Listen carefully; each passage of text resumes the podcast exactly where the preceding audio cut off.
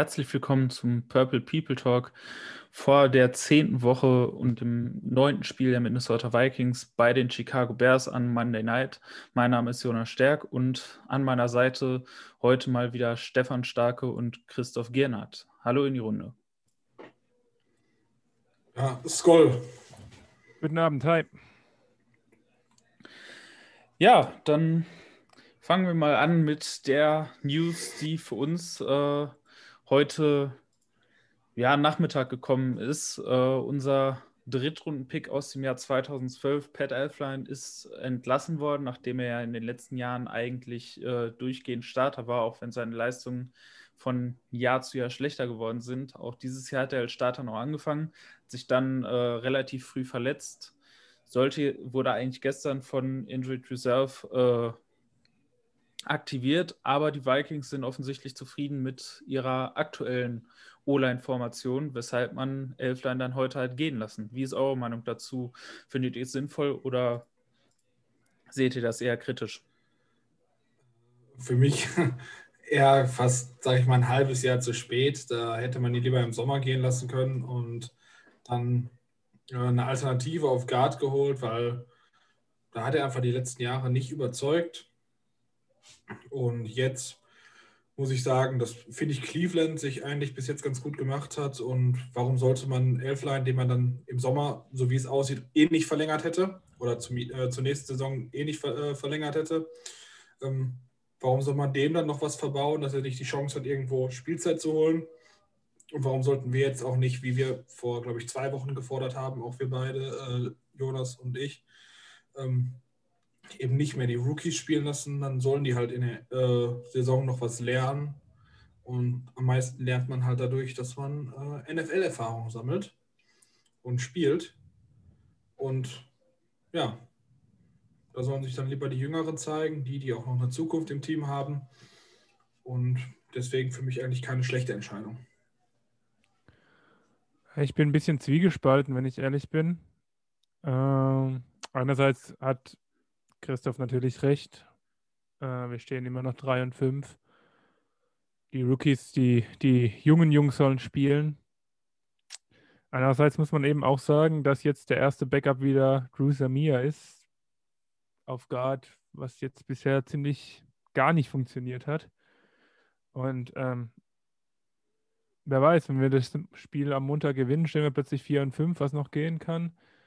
Egal wie, wenn sich äh, Cleveland verletzt wird Samir spielen und ähm, das ist weder für Delvin Cook noch für Kirk Cousins äh, gut.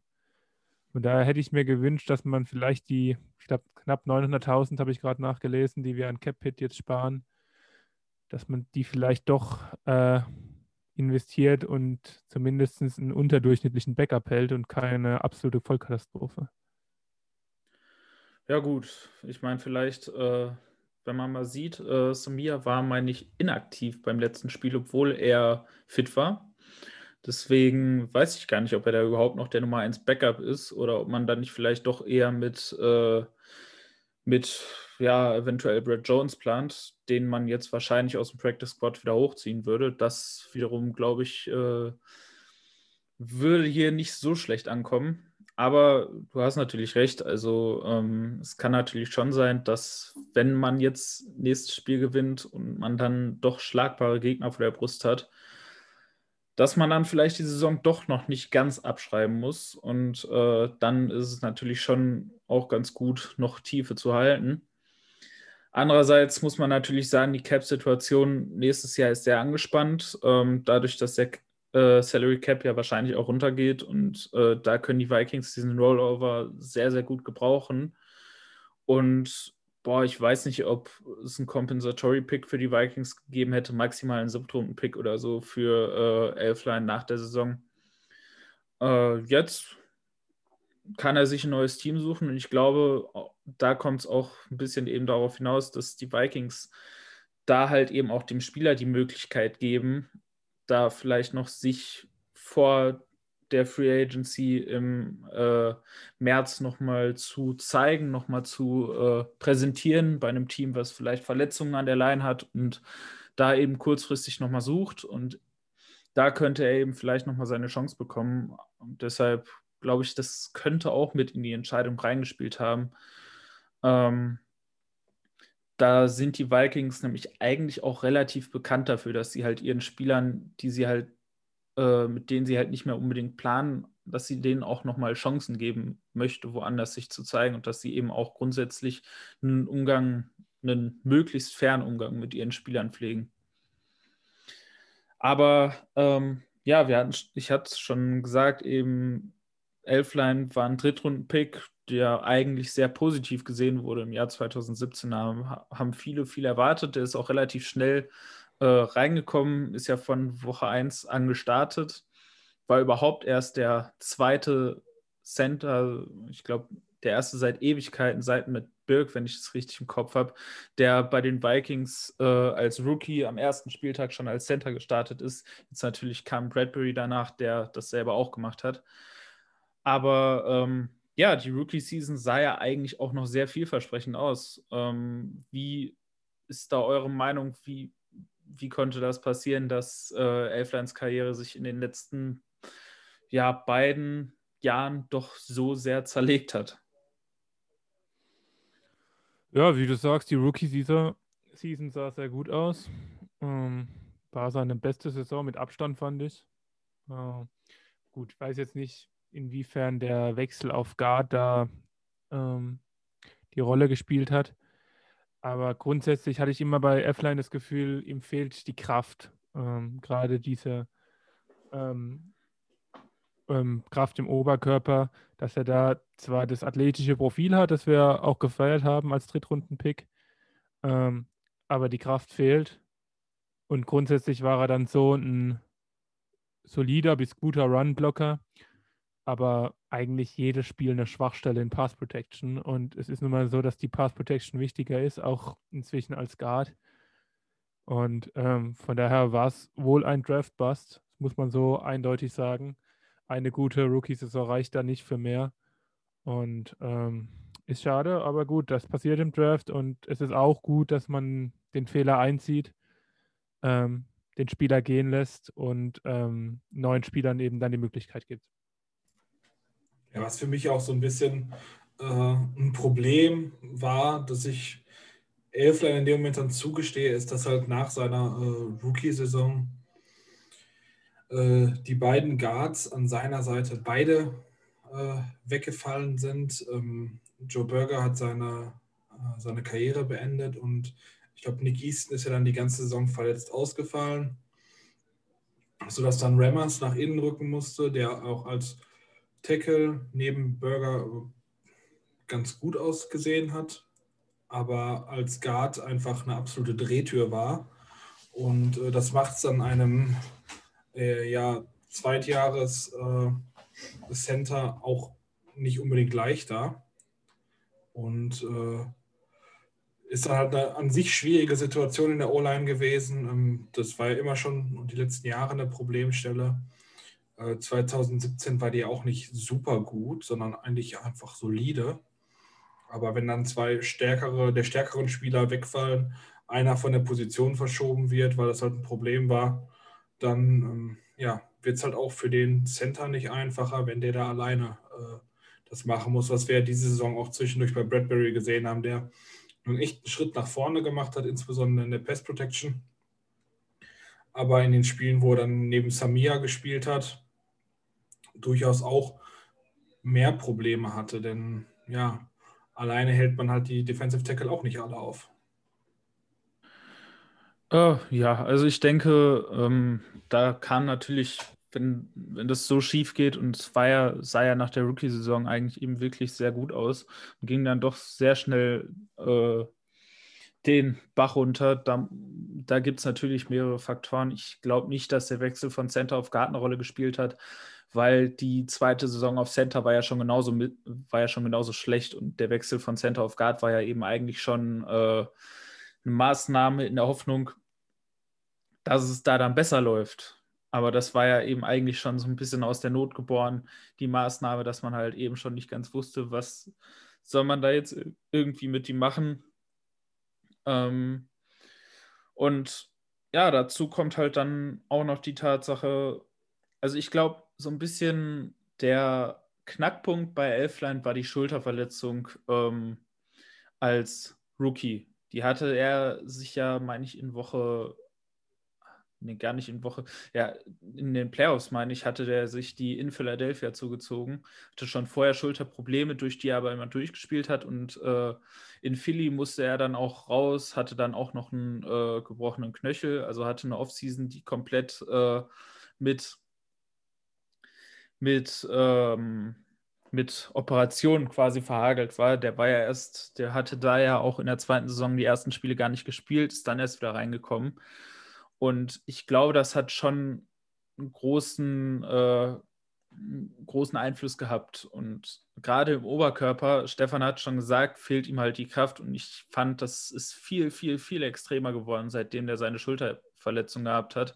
Also das war wirklich so, als ob alles, was der an Kraft im Oberkörper hatte, da noch mal irgendwie weggegangen ist. Und ich bin mir nicht sicher, ob das irgendwie jemals richtig ausgeheilt ist oder ob er das wieder geschafft hat, das wieder so aufzubauen, wie das vor der Verletzung war. Weil so diese Verletzung ist halt wirklich der harte Knackpunkt und ähm, ab dann war halt irgendwie alles nicht mehr so, wie es vorher war. Und ähm, ich glaube schon, dass, das, dass ihn das auch immer noch irgendwie belastet hat und ähm, vielleicht auch in seinen Bewegungen belastet hat. Es muss ja nicht nur in der Kraft sein, es kann ja auch sein, dass er technisch äh, limitiert wurde, weil er halt Beweglichkeit verloren hat oder so. Das weiß man ja auch nicht ganz genau, äh, wie da Folgeschäden und so weiter sind. Aber ich denke schon auch, dass das auf jeden Fall äh, eine wichtige Rolle gespielt hat. Weil ansonsten brichst du halt in dem Punkt deiner Karriere halt nicht einfach mal eben schnell so ein. Also klar hast du dann auch mal wieder deine deine Tiefpunkte, aber dass das halt konstant dann so den Berg runtergeht für einen Spieler, der nicht, der neben dem Feld eigentlich keine Probleme hat, der jetzt auch keine Probleme hat, dass man ihm irgendwie Faulheit oder sonst irgendwas attestieren muss, sondern im Gegenteil, da, dass die Coaches ihn ja so lange noch haben spielen lassen und so lange an ihn geglaubt haben, zeigt ja eigentlich, dass da eigentlich in der Richtung nichts gewesen sein sollte und deswegen glaube ich da schon, dass die Verletzung da wirklich der Hauptgrund gewesen ist. Ja, ist auf jeden Fall ein valider Punkt. Ist ja immer so die Sache, wir sehen halt nur, ob ein Spieler gut oder schlecht spielt. Ähm, zumindest meinen wir das zu sehen, was ja auch nochmal eine andere Sache ist, aber bei Elfline war es jetzt ziemlich klar. Ähm, aber wir sehen nie, wie es in den Spielern aussieht. Ähm, Richard German hat mal gesagt, ähm, sobald es zweistellig wird mit den Wochen, also ab Woche 10, ist eigentlich niemand mehr wirklich fit. Die sind alle verletzt, manche mehr, manche weniger. Und ähm, so wie du sagst, Jonas, ist das sehr ungewöhnlich, für, gerade für Offensive Linemen, die eigentlich schwach anfangen in dieser Liga und dann so ab Jahr 3, 4 besser werden. Und der Line ist eigentlich immer schlechter geworden, kann man sagen. Äh, und ähm, die Verbesserung hat überhaupt nicht eingesetzt. Und von daher finde ich das ein valider Punkt zu sagen, dass es durchaus an dieser Verletzung liegt. Was wiederum allerdings natürlich die Frage aufwerfen kann, ob er wirklich in dieser Liga nochmal erfolgreich sein kann. Neues Team, neuer Tapetenwechsel hilft oft. Ähm, aber wenn das so eine schwerwiegende Verletzung ist, die er dauerhaft nicht geheilt bekommt, sieht es nicht gut aus, finde ich. Und ähm, so oft wir ihn verteufelt haben, ich glaube, wir alle wünschen ihm nur das Beste in der Liga und dass er ähm, erfolgreich erfolgreich ein neues Team findet und da auch äh, gut unterkommt. Und auch ja, gut spielt, außer gegen die Vikings.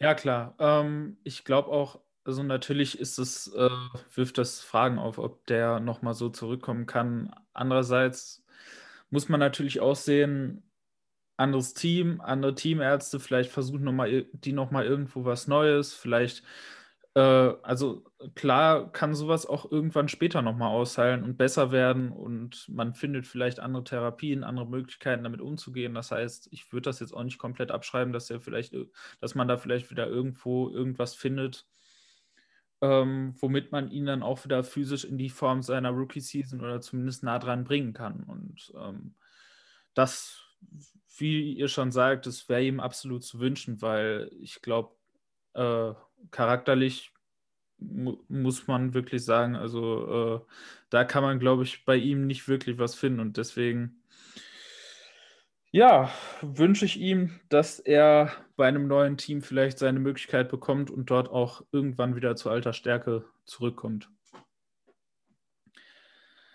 Ja, ähm, wir haben von möglichen anderen Teams gesprochen und auch schon von möglichen Beweggründen über bestimmte Entscheidungen. Und damit äh, will ich jetzt mal die Brücke schlagen zu den Entscheidungsträgern beider Teams und ähm, auch mal ein bisschen auf die Entscheidungen gucken, die in den letzten Jahren getroffen worden sind, auf die Entwicklung der Teams und warum sie da stehen, wo sie stehen. Ähm, und ich finde den Vergleich halt gerade in diesem Duell relativ spannend, weil von ihrer Herangehensweise, von ihren Strategien in vielen Punkten halt ein relativ klarer Unterschied besteht zwischen Ryan Pace und äh, Vikings General Manager Rick Spearman. Ähm, gerade in der Draft-Strategie sind beide ja eigentlich so das komplette Gegenteil voneinander. Wie seht ihr jetzt erstmal von einer, Au von einer Außenperspektive, äh, wie würdet ihr die Arbeit von Ryan Pace bei den Chicago Bears bewerten? Ja, ähm, ich finde, General Manager zu bewerten ist immer sehr schwierig. Ähm, das Einfachste ist da tatsächlich die Draft-Strategie und der Draft-Erfolg. Ähm, und wie du gesagt hast, da sieht es nicht so gut aus für Pace. Er hat im Gegensatz zu Spielman nicht, glaube ich, verstanden, dass und dass äh, man einfach viele Lose in Form von Picks ähm, erzeugen sollte und dann die einfach äh, drauf lospickt und dann schaut, was, was hängen bleibt, mehr oder weniger. Ähm, wenn ich da an den Uptrade für Montgomery denke, äh, wenn ich da, gut, der passt nicht ganz, aber der Uptrade für Mitchell Trubisky, ich meine, wenn du einen Quarterback willst und denkst, das ist dein Mann, dann ähm, ist der Uptrade auch gerechtfertigt, meiner Meinung nach. Äh, am Ende steht aber Trubisky da, wo er jetzt steht, nämlich als Backup, der jetzt zusätzlich auch noch verletzt ist. Ähm, da gab es auch mal gute Drafts von den Bears, ähm, von den Bears, aber ich sehe das da schon relativ kritisch, muss ich sagen, einfach weil da diese analytische Strategie komplett fehlt und ähm, man meint, man muss so seine Guys holen und dafür auch teuer, teuer hochtraden. Ja, also eigentlich war ja der Draft, wo man Trubisky geholt hat, gar nicht mal so übel. Äh, aber das äh, Trubisky zieht es halt echt nach unten, weil man hat dazu noch Eddie Jackson und Terry Cohen im gleichen Draft bekommen. Und gerade Eddie Jackson hat ja gezeigt, ähm, dass er wirklich gut ist, aber äh, ich gebe dir natürlich recht, er hatte sehr unglückliche Entscheidungen auf Quarterback, kann man mal so sagen vielleicht. Ähm, und äh, das ist also, Trubisky ist ja der wirklich so ziemlich absolute Reinfall, würde ich schon fast sagen. Ähm, kann ganz gut laufen, aber im Passen ist er natürlich eigentlich ein Non-Factor. Und wenn man dann noch sieht, dass mit Deshaun Watson und Patrick Mahomes, die wahrscheinlich aktuell zwei besten jungen Quarterbacks äh, zehn, äh, acht beziehungsweise zehn Spots später gegangen sind. Also der hätte locker die Auswahl gehabt, einen von den beiden zu bekommen. Und ja, das, das macht es dann wirklich so richtig bitter. Der Mac-Trade ist grundsätzlich okay. Sie haben sich näher dran gesehen, als sie vermutlich waren. In dem Jahr war es super eng, aber wenn du auf Quarterback halt mehr als unterdurchschnittlich bist, dann, ähm, dann gehst du nicht all in. Und äh, auch wenn die Defense jetzt seit, glaube ich, zur dritten Saison in Folge wirklich richtig stark ist, ähm, zieht der Quarterback die halt einfach total runter. Und deswegen würde ich sagen, dass Spielman es definitiv besser gemacht hat, denn er hat bewiesen über Jahre hinweg, dass er in jedem Draft mindestens ein, zwei Leute trifft, die, die ganz gut sind. Ähm, und ja, hat die von uns schon bekannten Schwächen, die wir angesprochen haben, gerade O-Line nicht so gut äh, zu bedienen und auf Quarterback sind wir mit Cousins ganz gut, aber haben halt auch nicht dann den Difference Maker, der halt diese Schwächen einer O-Line umgehen kann und deswegen immer vielleicht ein bisschen knapper vorne, aber doch nicht gut genug, um über den Hump zu kommen. Ja, also ähm, ich glaube, über die Spieler, die General Manager zu bewerten, ist immer ein bisschen schwierig. Deswegen bin ich auch eher der Meinung, dass man halt Strategie, nicht nur vielleicht die Draft-Strategie, sondern auch das strategische Herangehen an die Free Agency, an Trades eben da immer wieder mitbewerten muss. Und ähm, klar, ähm, in der Free Agency und bei Trades, da kann man dann auch die Spieler, die man geholt hat, für gewisse Preise eben auch besser bewerten. Andererseits muss man natürlich auch sagen, dass auch da die meisten Spieler, die da geholt werden, gerade aus ihren Rookie-Verträgen kommen. Das heißt, auch da weiß man noch nicht zu 100 Prozent, wie sich das weiterentwickeln wird. Auch da weiß man nicht zu 100 Prozent, ähm, werden, ob da irgendwann mal Probleme neben dem Feld kommen werden, ähm, ob da Verletzungsprobleme kommen werden. Das heißt, auch da ist es immer ein bisschen schwierig. Und äh, ja, aber natürlich beim Draft ist halt die ganz große Lotterie. Jetzt muss ich da auch mal äh, auch wenn ich, also ich bin großer Kritiker von Ryan Pace wegen seiner Strategie halt generell, wegen dem, was Stefan schon angesprochen hat, dass die Bears halt äh, sehr, sehr wenige Draftpicks in den letzten Jahren immer wieder gehabt haben. In den meisten Drafts, also die Bears haben in der Amtszeit von Ryan Pace nicht, ein, einzigen, nicht eine einzige Draftklasse gehabt, wo man eine zweistellige Anzahl von Picks hatte. Das, ist, das sagt halt schon viel.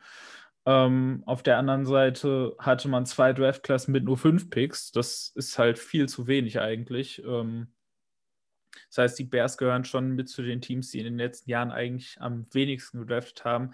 Muss man eine Lanze brechen äh, wegen dem Trubisky-Pick, für den er ja sehr, sehr gerne getrashed wird. Ähm, man kann schauen, wie auch immer man auf diese Quarterback auf diese Quarterback-Entscheidung schauen möchte, aber ich finde immer dieses nachher draufhauen, weil ihr hättet den und den Spieler haben können, das finde ich immer ein bisschen schwierig, weil man muss eben auch auf das gucken, was an dem Punkt war, wo die Entscheidung getroffen wurde und welche Informationen man hatte. Ich finde dieses rückblickend, wenn man sieht, wie sich Spieler darauf äh, dann entwickelt haben, das finde ich, das so kannst du halt schwierig argumentieren, weil ähm, das ist halt was, was du an dem Punkt eben nicht zu 100% voraussagen kannst. Und man kann natürlich jemanden kritisieren, wenn man an bestimmten Stellen ähm, schon hätte absehen können, dass der ein oder andere Spieler höher hätte gehen sollen oder eben auch nicht und wie die als Prospects waren. Aber im Endeffekt, wenn man mal zurückguckt auf den 2017er Draft und sich, äh, also und man sich dort die Rankings anguckt, dann war Trubisky nicht Konsensus, aber doch bei den allermeisten Experten der Quarterback One. Das kann man kritisieren, das kann man gut finden, wie auch immer man das sieht, aber als Prospect war offensichtlich nicht nur Ryan Pace der Meinung, dass Trubisky das beste Prospect dieses, Dra dieses Drafts ist. Und ähm, alle, die da jetzt draufhauen, sollen, finde ich, mal zurückgehen und auf ihre eigenen Draft-Rankings gucken. Und bevor sie draufhauen, eben gucken, ob sie ernsthaft andere Spieler vorher gerankt hatten oder, oder ob sie jetzt neunmal klug erst danach sagen, äh, der und der war aber besser. Und das, da muss ich wirklich sagen, ähm, nichts, auch unabhängig zu, also ich habe da jetzt niemanden direkt im Blick, aber ich finde das manchmal, äh, ich finde das manchmal schon ein bisschen schwierig, wie da argumentiert wird, weil da dann halt eben die Situation und das, wie jemand als Prospect bewertet wurde, einfach von vielen völlig außer Acht gelassen wird. Und ähm, ja, aber ansonsten, um nochmal zu Pace insgesamt zu kommen, den Mac-Trade sehe ich wiederum deutlich kritischer als, äh, als Chris, weil, mal ganz ehrlich, ja, Mac ist ein super Spieler. Aber ähm, die Bears waren nicht an dem Punkt, dass du ein Missing Piece zum Super Bowl hast. Das war zu dem Zeitpunkt mit Trubisky nicht absehbar. Das war zu dem Zeitpunkt auch mit dem Rest des Kaders nicht absehbar. Ähm, ja, man hat danach eine 12-4-Saison gehabt. Aber da war ja schon auch sehr viel Glück dabei. Und man, es hat sich auch im Nachhinein gezeigt, dass äh, das nicht will, also dass das keine, äh, keine stabile Sache gewesen ist. Und deswegen, es war viel zu teuer von den abgegebenen Picks für einen Spieler, der kein Quarterback ist. Es war ein viel zu großer Vertrag, der dem Team auch sehr weh tut. Allein die Tatsache, dass die Bears eben jetzt auch in den letzten Jahren immer wieder am, äh, am Hangeln, am Cap Space waren, das ist halt schon ein sehr schlechtes Zeichen, eben vor allem dann, wenn du keinen Quarterback hast und vor allem keinen teuren Quarterback hast. Dann solltest du nicht knapp mit dem Salary Cap sein. Das, das geht nicht. So knapp mit den, wenn du knapp gegen den Salary Cap bist, dann solltest du einen Quarterback haben. Und dann das äh, so ohne einen Quarterback da knapp zu sein, das ist ein großes Problem und das ist auch ein großer Fehler für einen General Manager. Und deswegen habe ich diesen Mac Trade, muss ich sagen, äh, das, das, sehe ich deutlich kritischer äh, in der Entscheidung. Und das ist in dem Fall, du hast es auch schon gesagt, so ein bisschen äh, die ähnliche Fehleinschätzung, die die Vikings mit Ngaku gehabt haben, von wegen, wir sind kurz davor, wir sind, äh, wir brauchen nur noch das, um wieder komplett vorne in den Titelanwärtern dabei zu sein. Und das war bei Chicago damals nicht so, das war bei uns nicht so. Und ähm, deswegen sehe ich diesen äh, Trade sehr kritisch. Und auch ansonsten muss man sagen, gerade wenn man sich die äh, Offense anschaut, also Pace hat es halt wirklich in den letzten Jahren hart, äh, also hart verpeilt, da irgendwie eine Art von Offense aufzubauen. Und ähm, also die Offensive Line ist schlecht, es sind wenige Waffen im Passing Game, es ist kein Quarterback. Und da muss man halt wirklich auch mal sagen, da, da muss man halt auch irgendwann mal gucken, dass man eine Offense zusammengebaut kriegt. Und das hat Pace halt einfach komplett versäumt. Und dazu halt jedes Jahr auch irgendwie immer noch dieser eine unnötige Uptrade im Draft. Ähm, das ist halt dann eine Gesamtbilanz, die ihn doch so langsam auf den heißen Stuhl bringen sollte. Ja, also vorne mal angefangen. Ich hatte in meinem Quarterback-Ranking für den Draft damals äh, Watson vor Mahomes vor Trubisky. Und wie ich ja auch gesagt hatte, ähm, der Mac-Trade ist halt, wenn du deutlich näher dran bist, äh, sehe ich das genauso. Aber da sie allein schon auf Quarterback nicht set waren und andere Probleme hatten, war es einfach zu viel. Ja. Also da stimme ich dir hundertprozentig zu. Und auch sonst mit so wenigen Draft-Picks. Ähm, ja, es war ein gutes Jahr. Die Defense ist jetzt seit drei Jahren in Folge wirklich richtig gut. Aber eine Defense alleine reicht eben nicht. Und gerade Quarterback äh, ist halt eben der große Schwachpunkt. Und das nicht nur ähm, ja, Trubisky jetzt, sondern ähm, dann geht man im, in der letzten Offseason und tradet für Nick Foles. Ähm, ja, der hat zwar mal einen Super Bowl gewonnen und ist Super Bowl MVP geworden, aber äh, da waren bessere Kandidaten zu haben und auch wenn Cam Newton jetzt die letzten Wochen beispielsweise geschwächelt hat, äh, war der A günstiger und hat eigentlich B trotzdem mehr Upside als, äh, als ein Foles. Und dann kann ich nicht verstehen, wie man da so handelt, aber nun gut, äh, als Division-Rivale soll mir das eigentlich recht sein, wenn die nicht so mega gut arbeiten. Und äh, ich sehe da auch schon Probleme für die in, die in der Zukunft, denn ja, dann sind die auch wieder in einem gewissen Loch. Ja, also ich finde, man muss schon sehen, dass die so einfach von Spieler zu Spieler zu Spieler ein ziemlich gutes Team haben. Ähm, hatten sie die letzten zwei Jahre, haben sie auch dieses Jahr wieder das Loch ist eben auf Quarterback, das habt ihr jetzt beide schon gesagt. Ähm, ich hatte damals Watson auf 1, Trubisky auf 2 und Mahomes habe ich gar nicht gesehen, gebe ich offen zu, weil Mahomes einen Spielstil hat, der nicht viele Quarterbacks erfolgreich macht in der NFL. Gut, Mahomes ist halt Mahomes, kann man jetzt sagen, aber so ist es nun mal, von daher gehe ich da voll mit. Busts passieren. Und ich sage nochmal, wenn du denkst, das ist dein Quarterback der Zukunft, dann nimmst du auch den Drittrunden-Pick, den sie, glaube ich, noch extra investiert haben, mit. Da hatte ich überhaupt kein Problem mit. Das, die, diese Diskussion, die fand ich übertrieben. Gut, Trubisky ist nichts geworden. 2018 hatte man einen ziemlich guten Draft, meine ich. Äh, Rockron Smith, unter anderem der Linebacker. Ähm, aber auch so Fünftrunden-Spieler äh, wie Bilal Nichols, der immer noch eine gute Rolle spielt bei denen. Äh, ähm, den Draft, ja, wie gesagt, die, die Strategie ist totaler Bullshit, Entschuldigung, nicht äh, nach unten zu traden, immer nach oben zu traden. Ähm, schlimmer finde ich die Trades, die so sonst gemacht wurden. Folds für einen Viertrunden-Pick, Mac, wie ihr gesagt habt, für zwei Firsts. Und ähm, da habe ich Gefühl, dass Spielman das tatsächlich nicht macht. Spielman hat ein bisschen zu sehr die Angewohnheit, finde ich, äh, eigene Spieler auf Teufel komm raus zu halten. Ähm, so von wegen familiär, was natürlich für Fans auch eigentlich schön ist. Wenn man aber als Analyst daran geht, dann muss man sagen, dass auch Spieler gehalten wurden zu, für zu hohe Verträge für die Leistung. Und das sage ich auch als riesiger Anthony Barr-Fan, wo man wohl sagen muss, dass der Vertrag einfach zu viel ist für einen Outside-Linebacker. Ja, dann können wir ja auch gleich schon mal mit übergehen. Du hast es ja schon angesprochen. Wo seht ihr die größten Unterschiede eigentlich zwischen Spearman und Ryan Pace? Wo seht ihr die Stärken eher von Spearman? Wo seht ihr eher die Stärken von Pace im Vergleich? Ja, ähm, wie gesagt, im Draft ist Spearman klar überlegen, meiner Meinung nach. Spearman ist vielleicht der beste General Manager im Draft, weil er einfach jedes Jahr beweist, dass er weiß, äh, viele Picks zu generieren. Ähm, mit letztem Jahr mit äh, knapp, ich glaube 15 waren es äh, an der Spitze.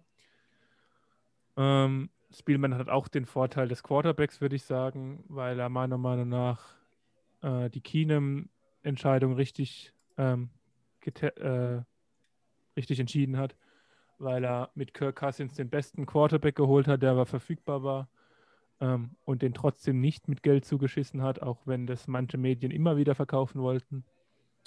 Und ähm, der leider auch die Teddy Bridgewater-Situation wohl richtig ähm, entschieden hat. Man einfach sagt, dass der Junge nicht da ist, wo man ihn gerne hätte. Ähm, das sind Vorteile, die hat äh, Ryan Pace noch nicht gezeigt. Ähm, Nick Foles für einen Viertrunden-Pick zu holen, ist eine der ja, dubiosesten Entscheidungen, würde ich mal sagen, die man tätigen kann, wenn man den verfügbaren Free Agency-Markt, äh, Quarterback-Markt damals gesehen hat. Und das sind schon zwei große Pluspunkte für Rick Spielman, meiner Meinung nach. Ja, also beim Draft muss ich recht geben und dann muss ich auch trotzdem zustimmen, dass, äh, dass Spielman einfach möglich, also nee, an sich zu lange an manchmal an seinen Spielern festhält und dann zu viel da rein investiert und auch vielleicht doch mal so ein bisschen wie Pace äh, den, den Shot nehmen sollte. Also dass er einfach mal das Risiko eingeht, äh, da einen Spieler zu holen und dann weniger auf, auf die Sicherheit zu gehen in dem Punkt, also auf das Bekannte. Denn wie gesagt, er hat eigentlich beim Draft meistens ein echt gutes Händchen. Also warum das dann nicht mal probieren? Ähm, und ja, Pace ist vielleicht dann in der Hinsicht zu aggressiv, um sich dann das zu holen, was er, was er haben möchte. Äh, denn, wie gesagt, also da sind ja einige Spieler dabei gewesen, die, äh, die nicht unbedingt das erfüllt haben. Oder man hat zu viel dafür ausgegeben. Wie gesagt, darüber lässt sich halt einfach streiten. Also beide haben Vorteile. Ich sehe zwar mehr Vorteile bei Spielman, aber ja.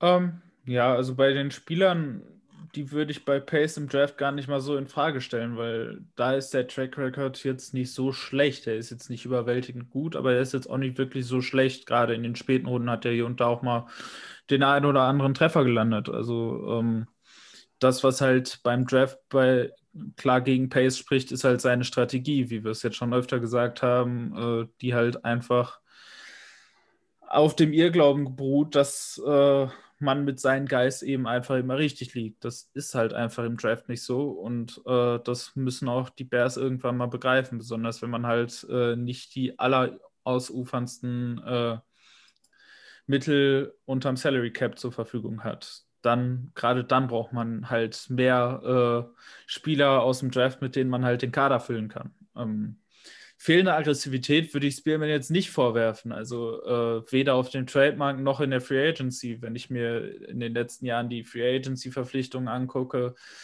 ähm, gerade natürlich in der Offseason 2018 mit Kirk Cousins und Sheldon Richardson, der da natürlich auch ein sehr aggressiver, äh, eine sehr aggressive Verpflichtung war, da man da ja zu dem Zeitpunkt schon sehr knapp mit dem Salary Cap war und man da eigentlich gar nicht mehr damit gerechnet hat, dass die Vikings da noch einen großen Namen holen. Ähm, und auch in den Jahren danach äh, auf dem Trademark natürlich vor allem mit dem Bradford Trade, mit dem Gaku Trade. Ähm, also nochmal, fehlende Aggressivität kann man ihm da wirklich gar nicht vorwerfen. Ähm, das hat sich nicht immer bezahlt gemacht, gerade auf dem Trademarkt. Muss man natürlich sagen, dass der Bradford Trade an dem Zeitpunkt, also ich kann verstehen, dass man in dem Jahr gehofft hat, dass man mitspielen kann. Ähm, da war der Kader auch nicht so weit von entfernt, muss man auch mal dazu sagen und dass man dann eben versucht, noch irgendwie einen Quarterback zu holen. Ich muss aber auch dazu sagen, ich glaube, dass Bradford overpaid war, was die Picks angeht. Ich glaube, dass man äh, die Eagles da in einen günstigeren Trade hätte reinquatschen können. Man eben auf Vikings, aus Vikings Sicht eben einfach Panik gekriegt hat, von wegen, wir müssen das jetzt ganz schnell erledigen. Und man deswegen das Angebot gebracht hat. Da hätte man, glaube ich, ein bisschen geschickter verhandeln können. Ähm, ja, aber ansonsten muss man da auch sagen, also was die Trade-Preise angeht, sowohl als Käufer als auch als äh, Verkäufer macht Spearman seine Sache grundsätzlich gut. Das Einzige, das, was Stefan eben schon äh, gesagt hat, was mir eben auch ein bisschen aufstößt, ist halt eben dieses auf um jeden Preis seine eigenen Leute halten zu wollen. Das mag an vielen Stellen richtig sein. Das äh, da hat er auch viele gute Verträge gemacht. Wenn man mal zum Beispiel sich den Deal von Daniel Hunter anguckt, der mittlerweile, glaube ich, locker der beste Veteran-Vertrag in der NFL ist. Ähm, aber da waren dann halt eben schon auch viele Deals dabei, die nicht mehr hätten sein müssen und wo man eben auch im Nachhinein sagen muss, ähm, ja, dann hätte man vielleicht, da hätte man vielleicht lieber den Compensatory Pick eingesackt und äh, den Spieler dann auch gehen lassen. Da war man halt eben zu lange, also für meinen Geschmack wirklich zu lange eben darauf bedacht, die eigenen Spieler alle zusammenzuhalten, den Stamm zusammenzuhalten. Ähm, und da halt eben einfach zu ignorieren, dass die dann halt auch irgendwann mal älter und eben auch schlechter werden. Aber ansonsten würde ich halt schon sagen, dass Spearman eben in den eigentlich wichtigen äh, Kategorien eigentlich Pace äh, überlegen ist. Und nochmal zu dem, was Stefan auch gesagt hatte, dass die Bears eigentlich von Spieler zu Spieler einen relativ guten Kader haben. Das sehe ich eigentlich nur in der Defense, muss ich ehrlich sagen. Ich finde die Offense auch personell eigentlich ziemlich schlecht und nicht nur auf Quarterback, wenn ich da ehrlich bin. Also, ähm, die Running Back-Situation, gut, ist jetzt nicht super wichtig, aber bei den Bears sicherlich auch eine der schlechteren ligaweit. Äh, Receiver, Allen Robinson und dann, also da kommt dann auch nicht mehr viel. Klar, jetzt hat man mit Daniel Mooney eigentlich einen ganz soliden äh, Treffer in der fünften Runde gehabt, aber ansonsten ist dieses Receiving Corp jetzt auch nichts Tolles. Und Offensive Line ist auch super anfällig. Also die äh, da kommen wir nachher in der Preview noch dazu, ähm, die ist tatsächlich eigentlich sehr ähnlich zu unserer. Und da muss ich ganz ehrlich sagen, ähm, da sehe ich dann eben auch aus analytischer Sicht die Prioritäten schon wieder völlig falsch gesetzt, weil klar, du hast eine tolle Defense, du hast äh, eben dementsprechend auch viel Geld in die Defense investiert, aber die Offense ist nicht gut und auch personell nicht gut. Und das nicht nur auf Quarterback. Na gut, also so ganz, die Offensive Line ist dieses Jahr absolute Grotte. Die war, glaube ich, die letzten zwei Jahre ein bisschen besser. Ähm, ich sehe es von der, also sagen wir es anders, der größte Kritikpunkt bei Spielman, den wir jetzt noch gar nicht genannt haben, ist die falsche Priorisierung von ähm, Positionen, meiner Meinung nach. Ähm, weil er einfach besonders die Running Backs und die Special Teamer, inklusive Fullbacks, die Running Backs, ähm, dieses Jahr gut, da haben wir jetzt auch schon häufiger drüber geredet, nicht heute, aber schon in den letzten vergangenen Podcasts bezahlt hat, weil er jedes Jahr gefühlt irgendein Special Team Pick hat im Draft. Ähm, unser Long Snapper in der siebten Runde, von dem ich weiterhin ausgehe, dass das eigentlich nur ein PR-Gag war, weil er äh, bei der Army spielt. Ähm, gut, ähm, aber da gebe ich dir recht, Jonas, das, das hat auch Pace nicht drauf. Also ähm, Spielberg macht zumindest was auf Quarterback und hat da, finde ich, viele richtige Entscheidungen getroffen. Ähm, Pace hat in der Offense wirklich nicht so gut. Äh, Allen Robinson kann einem nur leid tun. und ähm, diese, diese Falschpriorisierung von irgendwelchen, sei es Defensive-Spielern, sei es Running Back, sei es Spe Spezialisten, ähm, die tut schon beiden Teams weh, finde ich. Und das ist eben auch der größte Kritikpunkt von mir an Spielman. Ja, wobei ich das da auch zweiteilen würde. Ähm, ich sehe schon, dass die Priorisierung in der Free Agency bei den Vikings definitiv falsch ist, was die Positionen angeht. Ob das drei Defensive Tackles sind, die Spearman teuer bezahlt hat, mit Linville, mit Sheldon Richardson, mit äh, jetzt Pierce dieses Jahr. Ähm, ob das die Running Backs sind, die Spearman groß bezahlt hat, ob das die Spezialisten sind. Die Spezialisten, das ist so das Einzige, wo sich das äh, auch in den Draft zieht, weil er da halt den einen oder anderen Pick gehabt hat. Ansonsten muss ich sagen, dass die Positionspriorisierung im Draft gar nicht so schlecht ist. Wenn man mal guckt auf die äh, First-Round-Picks seit 2012 äh, in der Spearman-Ära, ähm, das sind äh, die, das sind äh, vier Cornerbacks, drei Wide Receiver, äh, ein QB, ein Safety und okay, dann hast du halt noch einen Linebacker, äh, einen Offense Tackle ähm, und dann halt noch einen Interior und einen, äh, einen Interior Defense und Offensive Liner. Das ist natürlich von der äh, vom Positionswert nicht unbedingt für einen First-Round-Pick geeignet, aber ansonsten muss ich sagen, ist die Priorisierung da wirklich gut mit äh, eben dem Fokus auf Wide Receiver und Cornerback. Ähm, das macht er, finde ich, absolut richtig und ähm,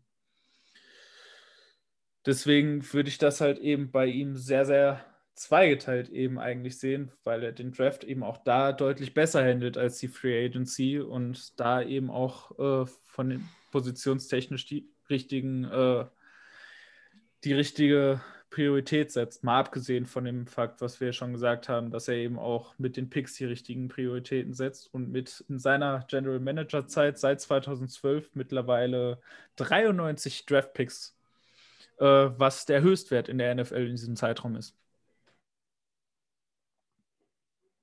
Also beim Draften ist er auf jeden Fall super. Ähm, ja, aber Running Back Liebe äh, teilt ja, glaube ich, keiner von uns. Und mal schauen, wie sich das jetzt in der Zukunft weiterentwickelt. An sich bin ich aber trotzdem ziemlich froh mit Spielman und wüsste auch gerade nicht, wer es äh, besser machen soll. Also. Ja. Gerade auf Quarterback, sage ich mal, war viel Pech dabei, ne? Ja, glaube ich, äh, können wir uns alle anschließen. Ja, damit sind wir jetzt auch bei dem letzten Punkt, eben mal wieder der Preview zu dem Spiel der Minnesota Vikings gegen die Chicago Bears. Möchte, wenn man abergläubisch ist, äh, eigentlich sagen, schaltet am besten ja nicht ein. Nur wenn man natürlich, wenn man natürlich abergläubisch ist, ist es ein Monday Night Spiel, welches Kirk Cousins noch nie gewonnen hat. Es ist ähm, im Soldier Field, wo die Vikings auch seit Ewigkeiten sehr, sehr schlecht immer wieder aussehen. Also, äh, was das angeht, nicht allzu gut. Die Voraussetzungen, was ich sag mal den Formverlauf angeht, sind dann doch etwas anders. Die Bears sind nach dem sehr guten Start jetzt doch äh, auf dem Boden der Tatsachen aufgekommen. Jetzt drei Niederlagen in Folge, wenn ich das richtig im Kopf habe. Ja. Ähm, auf der anderen Seite, die Vikings kommen langsam in den Tritt, äh, haben jetzt zwei Spiele hintereinander gewonnen, haben auch davor schon in, den, in dem einen oder anderen Spiel ordentlich ausgesehen. Das heißt, die Entwicklung da ist gegenläufig. Wir haben ja gerade schon die Offense äh, der Bears angesprochen und sind da auch ein bisschen reingegangen. Ähm, wie seht ihr das Matchup der Bears Offense gegen die Defense der Vikings? Ja, ich habe es, äh, wenn man eine Preview gelesen hat, die heute rauskam, ähm, der weiß ja schon einiges. Es ist kein schönes Duell, glaube ich. Weil, äh, Chicago Offense gegen Minnesota Defense. Ähm, Jonas hat schon angesprochen, die Chicago Offense hat eigentlich einen gefährlichen Mann, das ist Allen Robinson, wenn man es böse formuliert, ähm, zumal Cole Kmeet, der ganz ordentliche Tight End, ähm, questionable ist aufgrund einer Verletzung. Montgomery, der Running Back, ist sogar out äh, aufgrund einer Gehirnerschütterung, sodass ähm, wirklich Allen Robinson die eigentliche oder die einzige wirkliche potenzielle Gefahrenquelle darstellt. Dementsprechend sollte man sich auf den fokussieren. Der Mann ist ziemlich gut. Das haben die Vikings auch schon selbst erfahren. Der ist sehr physisch. Der gewinnt ähm, unheimlich viele Contested-Bälle, was er muss, weil er in seiner Karriere nur mit sehr schlechten Quarterbacks gespielt hat. Ähm, dazu haben wir äh, Nick Foles an der Center, der nichts der wenig mobil ist, ähm, der dieses Jahr nicht gut spielt. Ähm, von daher ist es so eine Möglichkeit für unsere Defense, sich vielleicht zu regenerieren, sich nicht nur über diese Turnover zu definieren, was in den letzten zwei Wochen sehr gut funktioniert hat, was aber langfristig eher nicht so erfolgsversprechend ist. Und ähm, ist ein Duell auf Augenhöhe, aber kein, kein gutes Duell. Ja, also ich meine, Alan Robinson ist zumindest im Injury Report auch als questionable. Also ich gehe zwar fest davon aus, dass er starten wird, aber äh, ja, er ist halt auf jeden Fall der, der am ehesten unseren, äh, unseren Cornern Probleme bereiten wird. Sonst sehe ich tatsächlich gar nicht so viel, das wirklich für die Bears spricht, denn David Montgomery ist deren bester Running Back, aber auch nicht so richtig gut. Foles, ja, ist halt auch irgendwie eher durchwachsen als gut. Also vielleicht kann äh, Jimmy Graham noch irgendwie ein bisschen was machen auf deren Seite. Aber abgesehen davon glaube ich nicht, dass die da sehr viel Yards zusammenkriegen. Am ehesten noch, weil äh, der Offensive Coordinator ab jetzt Plays called und nicht mehr Jim Nagy. Ja. Das ist möglicherweise der größte Wechsel und äh, könnte am ehesten Probleme bereiten, aber ähm, das ist ja auch eher eine Wildcard als, als alles andere.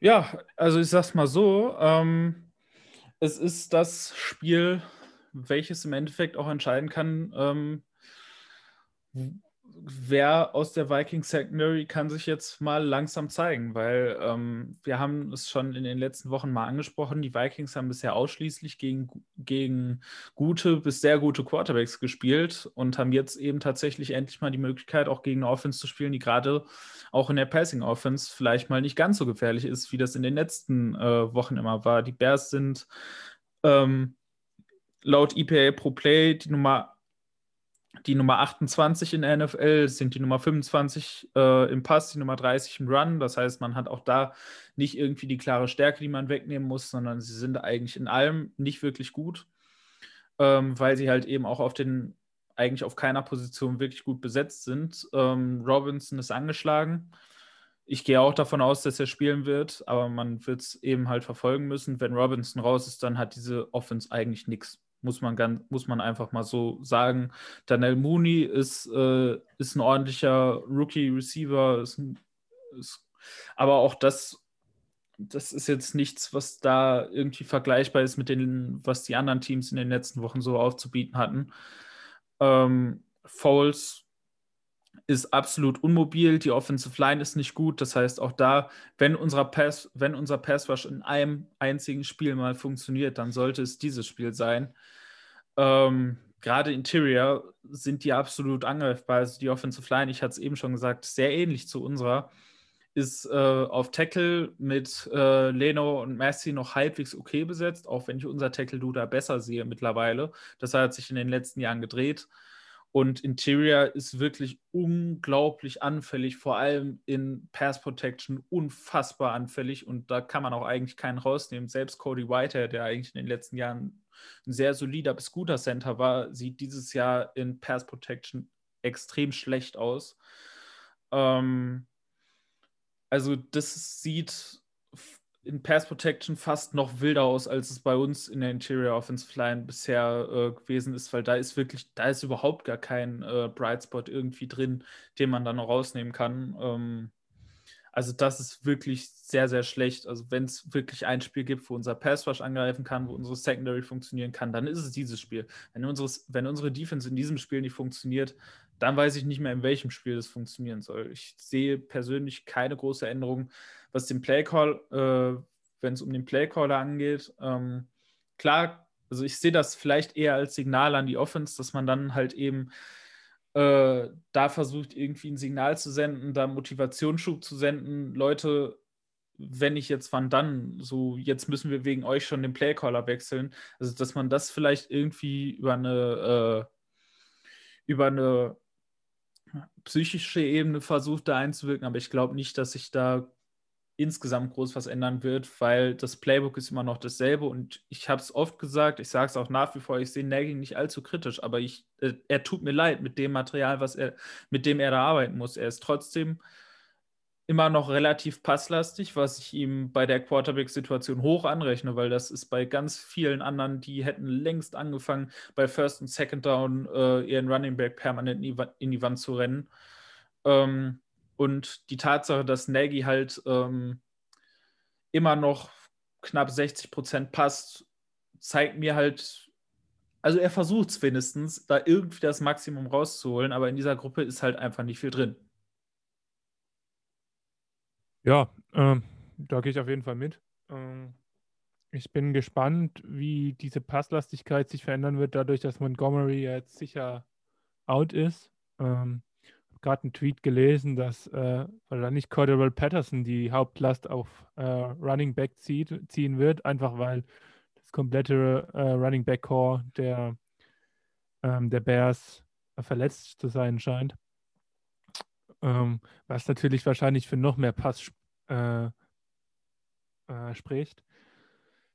Ich bin gespannt. Ich bin gespannt, wie man Robinson ähm, angehen wird. Ich habe mir gewünscht in der Preview, dass man ihn möglichst viel doppelt mit einem physischen Corner. Chris Boyd vielleicht hatte ich mir gewünscht. Und eben dann Linebacker bzw. Safety. Ähm, muss aber sagen, dass Zimmer hat jetzt seine Defense doch relativ klar umgestellt für diese Saison, um seine Corner so ein bisschen ich glaube, das zweitmeiste Cover 2 der Liga. Also, was heißt Cover 2? Heißt, dass zwei Safeties deep, äh, deep, deep spielen, Entschuldigung, und ähm, viel Zonen gespielt wird, sodass eben die Corner relativ wenig äh, Platz auf dem Feld abdecken müssen. Äh, bin gespannt, ob er das ändern wird wegen Robinson, weil eben der Rest der Wide Receiver oder überhaupt der Receiver relativ wenig Gefahr ausstrahlt. Ja, und auch bei unseren Cornerbacks, ähm, Gladney hat im Slot doch seine Heimat gefunden, hat jetzt sein bestes Spiel letzte Woche gemacht, äh, wo er nur 28 Yards zugelassen hat bei neun Targets. Ähm, und auch einige wirklich gute Plays hatte, auch im Open Field Tackling, was gegen die Bears jetzt äh, nicht unwichtig ist, weil, ähm, weil man eben doch auch immer wieder mit so äh, mit solchen End-Round, Reverse-Zeug, äh, da ist Nagy jemand, der sowas gerne versucht. Äh, und ich vermute mal, dass das mehr werden wird, äh, gerade eben weil viele Running Backs raus sind, dass man dann eben versucht, auch ein Laufspiel über solche etwas kreativeren Wege auszuziehen. Und da ist ein Slot-Corner, der im Open Field tackeln kann und der auch halbwegs gut darin ist, Play-Designs äh, zu checken und kaputt zu machen. Ähm, ist da durchaus relativ viel wert. Und außen könnte Denzler wieder zurückkommen. Ist fraglich für das Spiel. Das wäre schon, äh, das schon durchaus wichtig, wenn das passieren würde. Und äh, ansonsten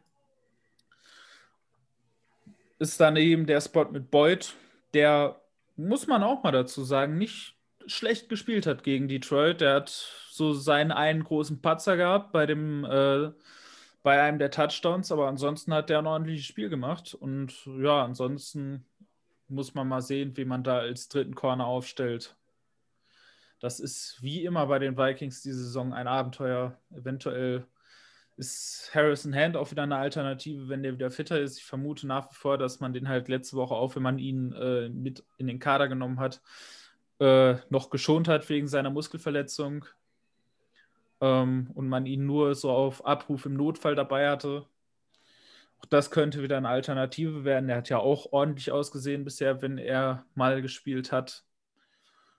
Aber ansonsten wird man das sehen. Aber wir hatten es ja schon gesagt, also wenn nicht in diesem Spiel, wann dann?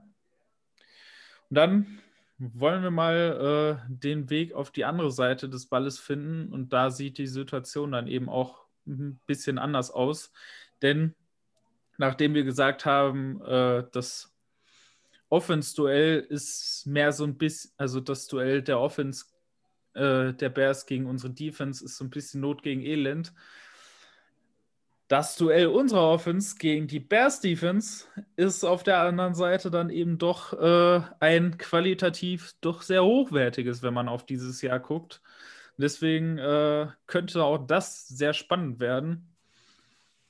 Wie ist eure Meinung da? Wo seht ihr Angriffspunkte für die Vikings und wo glaubt ihr, dass die Bears doch gefährlich werden?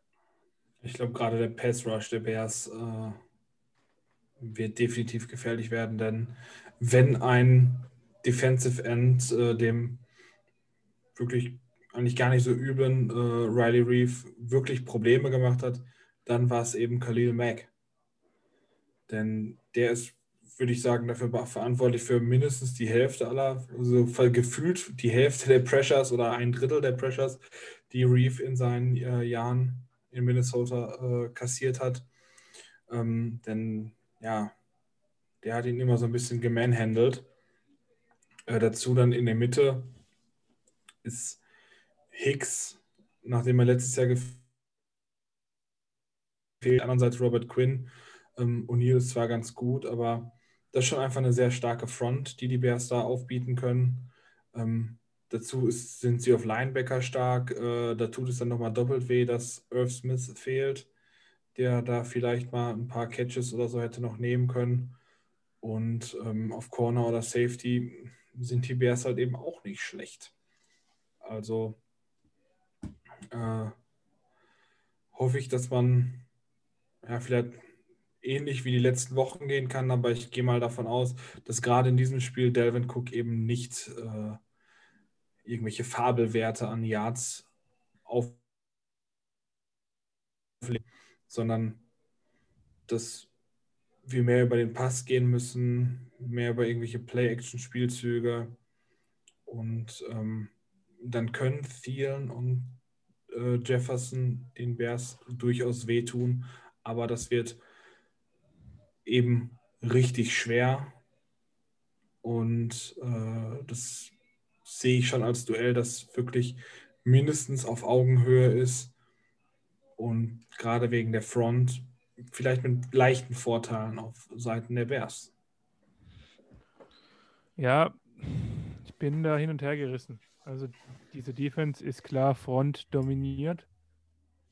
Und ähm, so gut und verbessert unsere Offensive Line die letzten zwei Wochen wirkte, das wird sich nicht. Und ähm, auf der anderen Seite sehe ich uns schon klar im Vorteil, gerade in den Wide Receiver Cornerback Matchups. Ähm, und Jefferson, Thielen, die sollten relativ schnell Separation generieren, finde ich. Und ich denke, dass das schon gehen kann. Wichtig ist, dass wir nicht versuchen, Dalvin Cook zu pounden, wo ich große Bedenken habe, weil ich glaube, naja, wir wissen, wie die letzten zwei äh, Spiele erfolgreich wie er laufen konnte. Ähm, aber gegen diese Front, boah, also müsste, dann, dann würde mich die Vikings Offensive Line richtig überraschen, wenn das einigermaßen gut gehen würde. Ich glaube eher, dass man komplett in die Mauern reinläuft, reinläuft und ähm, dann halt auch noch in Second and Long, Third and Longs kommt wo natürlich dieser Passrush noch gefährlicher wird. Ich habe zu wenig Vertrauen in unsere Offensive Coaches, auch wenn ich weiß, dass die Offense in den letzten Wochen sehr, sehr gut aussah. Aber ich habe schlicht zu wenig Vertrauen, dass ich denke, dass wir da groß erfolgreich rausgehen aus dem Duell Vikings Offense gegen Bears Defense.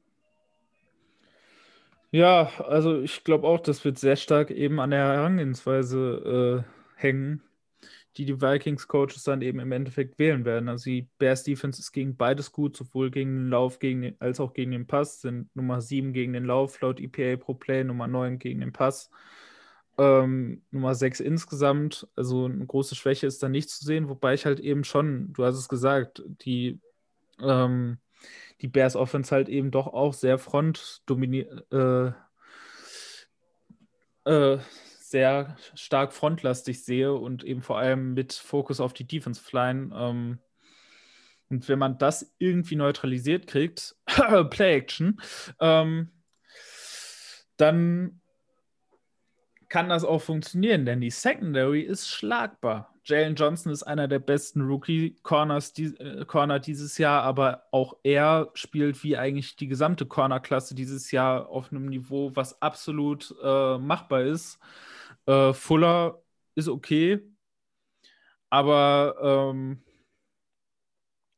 aber spielt jetzt auch nicht die ganz überragende Saison und dann ist da noch, äh, dann ist da noch Buster Screen im Slot, der auch absolut schlagbar ist. Ähm, und auch die Safeties, Eddie Jackson spielt nicht wirklich gut dieses Jahr. Äh, dann Tashawn Gibson, das ist schlagbar. Das ist eine Secondary, die man angreifen kann. Ähm, wenn man halt eben gewillt ist, das, Pass, das Passspiel früh und häufig zu benutzen, wenn man gewillt ist, viel Play-Action zu spielen, ähm, weil du damit dann halt eben auch den Pass-Rush einbremsen kannst. Der, der mir halt super viel Angst macht, dieses Mal ist Akeem Hicks. Weil der hat äh, der hat 33 Pressures als Interior Defensive Liner bisher in dieser Saison. Das ist mehr als, glaube ich, jeder unserer Edge Rusher hat. Ähm, das sind auch nur viel weniger als Khalil Mack, um das mal in Relation zu setzen. Also auch Akeem Hicks spielt dieses Jahr wieder eine richtig, richtig gute Saison als Pass Rusher. Äh, in Run Defense gar nicht so heftig. Ähm, da hat die Bears Defense sowieso eine kleine Regression gehabt, nachdem die letztes Jahr absolut unmöglich war, dagegen zu laufen. Das ist dieses Jahr, ja, ist die Nummer 9 gegen den, äh, äh, nee, die Nummer 7 gegen den Lauf. Ist immer noch verdammt gut. Deswegen auf keinen Fall jetzt dran denken, irgendwie zu versuchen, das Spiel mit Devin Cook zu dominieren. Das wird mit unserer O-Line nicht klappen. Aber auch da, um mal den Trend so in den, äh, auf die Probe zu stellen, Vikings O-Line hat die letzten Wochen sehr gut ausgesehen, hat aber halt auch eben gegen die Fronts von Green Bay und äh, Detroit gespielt. Und jetzt wird sich halt zeigen, äh, wie gut diese Offensive Line-Formation äh, tatsächlich ist, weil das ist ein Matchup, das wird verdammt heftig. Das wird für unsere Tackles heftig gegen Khalil Mack, das wird aber auch für Bradbury, Cleveland und alle anderen ziemlich heftig gegen Akeem Hicks.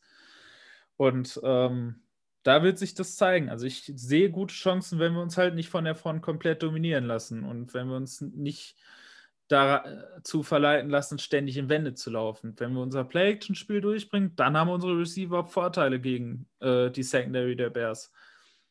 Aber dafür musst du die Zeit haben.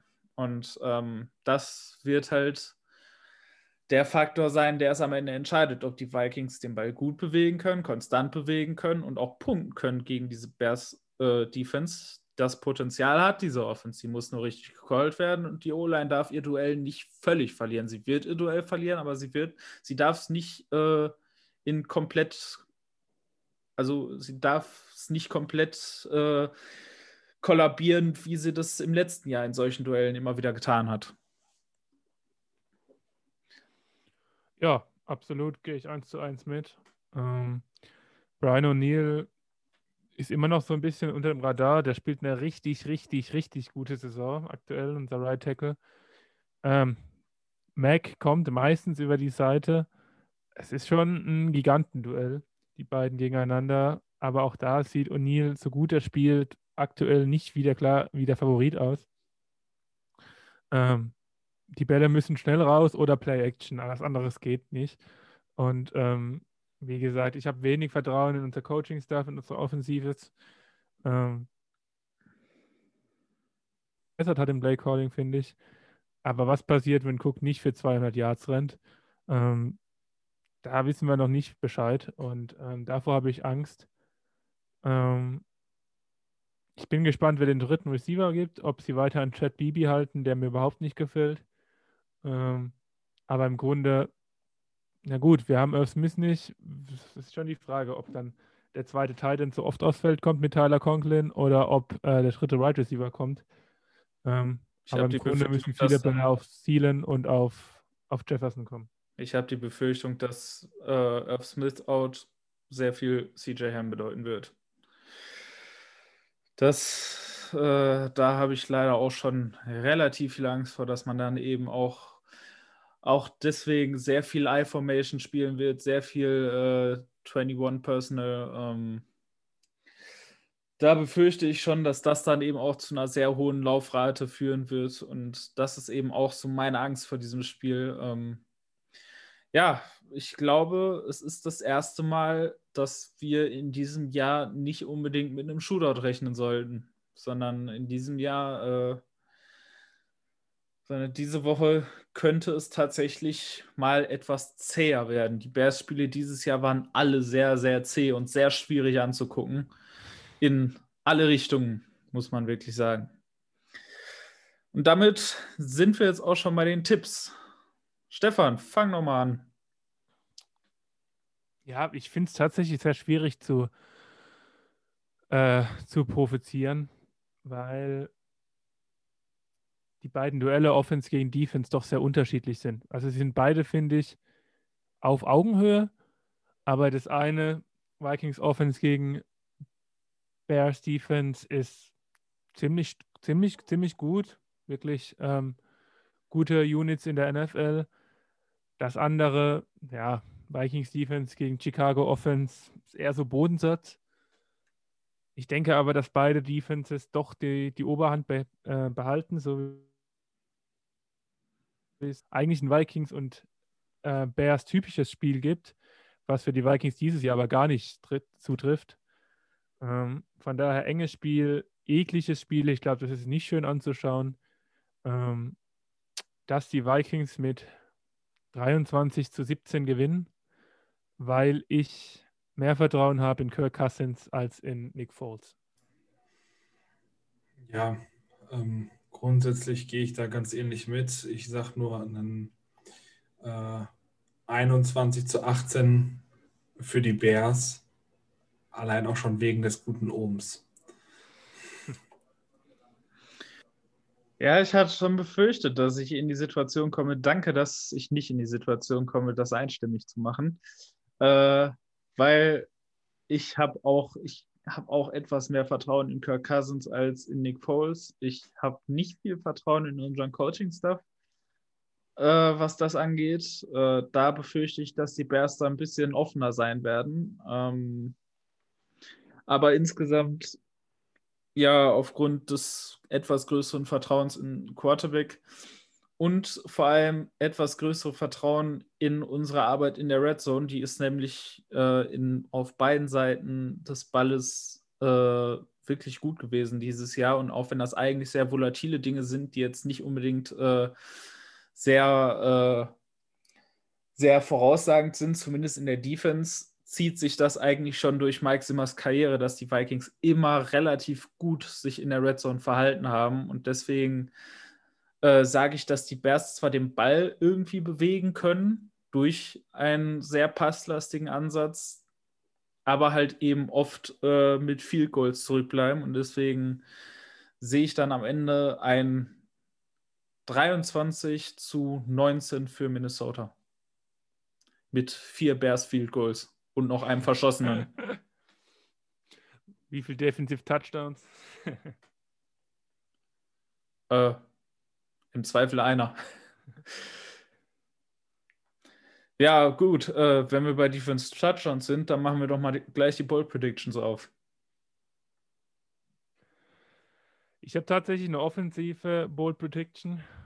Ähm, habe mir überlegt, ob ich Delvin Cook unter 30 Yards sagen soll, aber das war mir dann doch zu bold. Ich gehe positiv heran. Tyler Conklin, vier Catches, 60 Yards, ein Touchdown.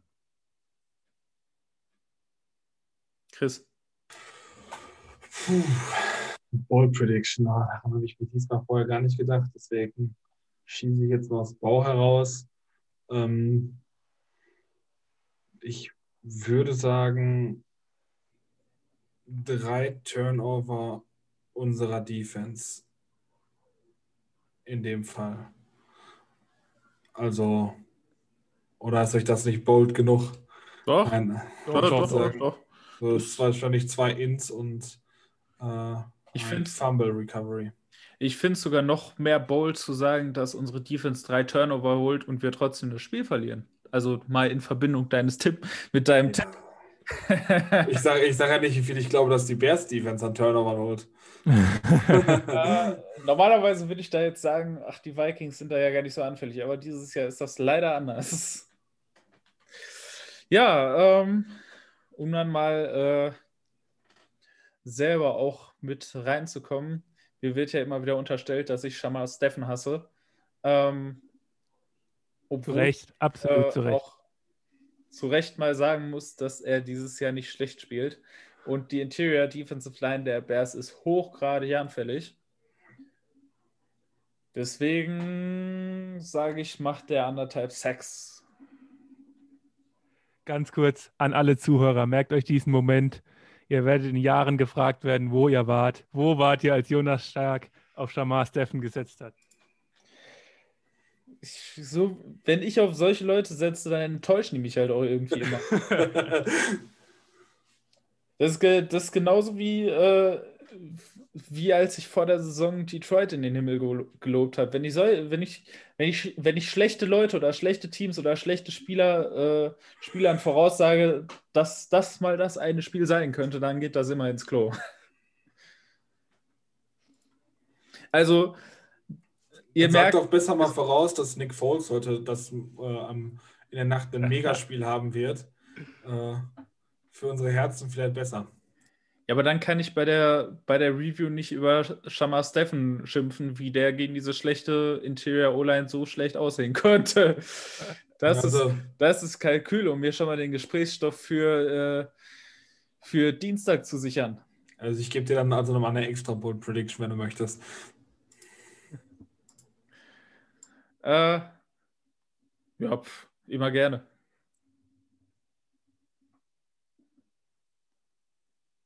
Nein, ich meinte jetzt für dich, Achso. dass du dir noch eine aussuchen kannst, Ach, nö. in der du auf Nick Foles Also sitzt. dann eine gemeinsame Nick Foles, äh, 250 Yards, drei Touchdowns und bitte den Jonas Fluch anwenden. Ja, und noch 50 Yards laufen. Gerade Nick Foles. Gerade Nick Foles. So, bevor das jetzt ins äh, völlig Verrückte abdriftet, äh, würde ich sagen, verabschieden wir uns dann mal für heute. In dem Sinne wünsche ich euch, auch wenn das schwierig anzugucken sein könnte, ein schönes Spiel ähm, mit hoffentlich dem dritten Sieg in Folge für die Minnesota Vikings. Äh, dann hören wir uns hoffentlich in guter Stimmung am Anfang der Woche wieder. Und deswegen bis dahin, Skoll. Goal. Skoll, bis dahin und bleibt gesund.